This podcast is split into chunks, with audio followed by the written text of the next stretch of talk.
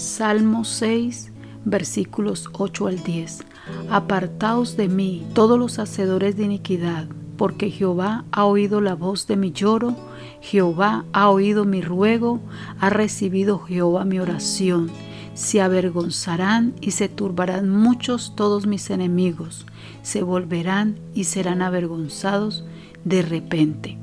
David hace una oración reprendiendo a todos los causantes de su dolor y manifiesta que Dios ha oído su clamor.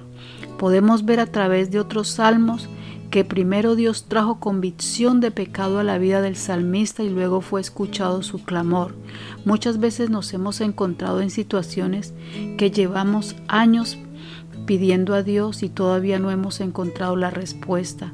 Tenemos que ponernos a cuenta con Dios para que nuestras oraciones no tengan estorbo. Uno de los obstáculos para la respuesta a la oración son los pecados y nuestras actitudes.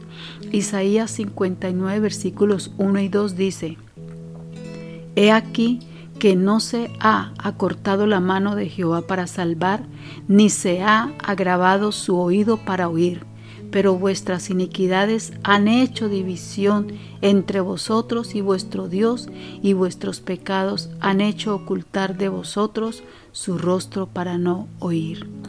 Los pecados en la vida de los creyentes ponen un muro entre quien lo comete y Dios. Por eso tenemos que ponernos a cuenta con Dios para que nuestras oraciones sean escuchadas. David se puso a cuenta con Dios y Dios escuchó la voz de su lloro y recibió su oración. Conocemos también la historia de una mujer que lloró amargamente, que oró por muchos años esperando la respuesta de Dios a su esterilidad, pero en su corazón había algo que tal vez le impedía recibir la bendición de tener un hijo. Tenía que soltar aquello que le impedía recibir. Veamos primera de Samuel 1, versículos 4 al 7. Cuando llegaba el día en que el Cana ofrecía sacrificio, daba a Penina su mujer, a todos sus hijos y a todas sus hijas, a cada uno su parte, pero a Ana daba una parte escogida porque amaba a Ana, aunque Jehová no le había concedido tener hijos, y su rival la irritaba, enojándola y entristeciéndola, porque Jehová no le había concedido tener hijos. Así hacía cada año cuando subía a la casa de Jehová, la irritaba así, por lo cual Ana lloraba y no comía. Aquí vemos que Ana lleva años orando para que Dios le permita tener un hijo. Ella se encontraba afligida, tenía amargura en su alma, estaba deprimida, no comía, lloraba mucho, se irritaba con su rival, tenía envidia porque Penina le daba hijos a su esposo y ella no. En el versículo 11 vemos que Ana reconoció delante de Dios su condición de aflicción. En el versículo 15 dice que ella es una mujer atribulada de espíritu.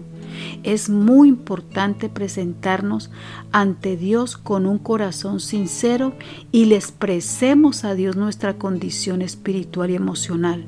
Señor, ayúdame con mi carácter, quita mi enojo, ayúdame a perdonar, no quiero irritarme con facilidad, quita la envidia, quita los celos, quita las iras, las contiendas, quita mi amargura.